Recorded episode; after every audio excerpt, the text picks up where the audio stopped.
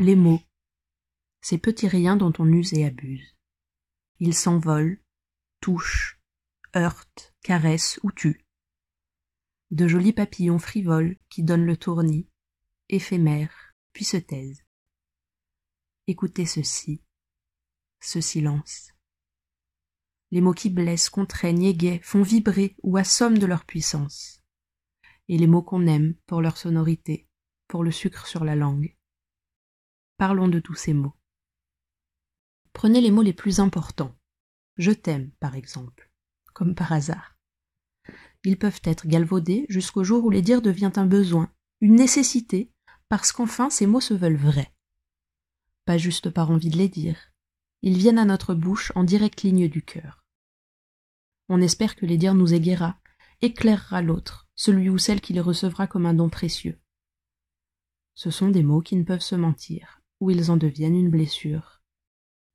Le je t'aime est un cadeau qui ne demande, ne réclame pas de retour, et pourtant, sans retour, il tue.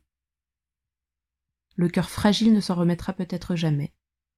Le retour fait battre les cœurs à l'unisson, appelons ça de l'amour vrai, tout en mots, en émotions. Sans aller jusqu'aux mots amoureux, il est des mots caresse, tendresse, les baumes, les onguents pour cœur et corps.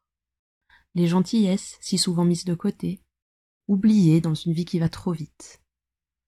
On se dit sans doute qu'on les dira plus tard, qu'un sourire ou un regard suffit. On y met moins de soi, moins d'affect, on croit que cela suffit. Pourtant on sait tous que certains mots sauvent. La tendresse passe par le dire, aussi. Les mots tuent, les maudits. D'autres mots sont ceux qui blessent, ils sont choisis à escient ou dits sous l'emprise d'une colère. Ils marquent parfois à vie l'enfant à qui l'on dit certains mots, peut en être meurtri, ne pas pouvoir prendre confiance, et traîner cela tout au long de son existence.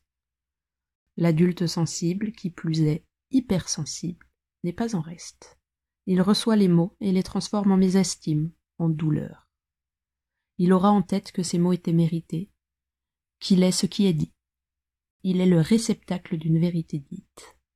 Les psychologues et autres psychiatres en font leur commerce. Et ces mots qu'on aime, pour un son rigolo, doux, pour la personne à qui on les dit, pour tout et rien, juste on aime les prononcer, les écrire, les susurrer. Salmigondi, Galimacias, mon ange, embrouillamini, et moi, amour, jouir, mélancolie, toute une palette de couleurs, de douceur, de vie. Les mots. Et moi.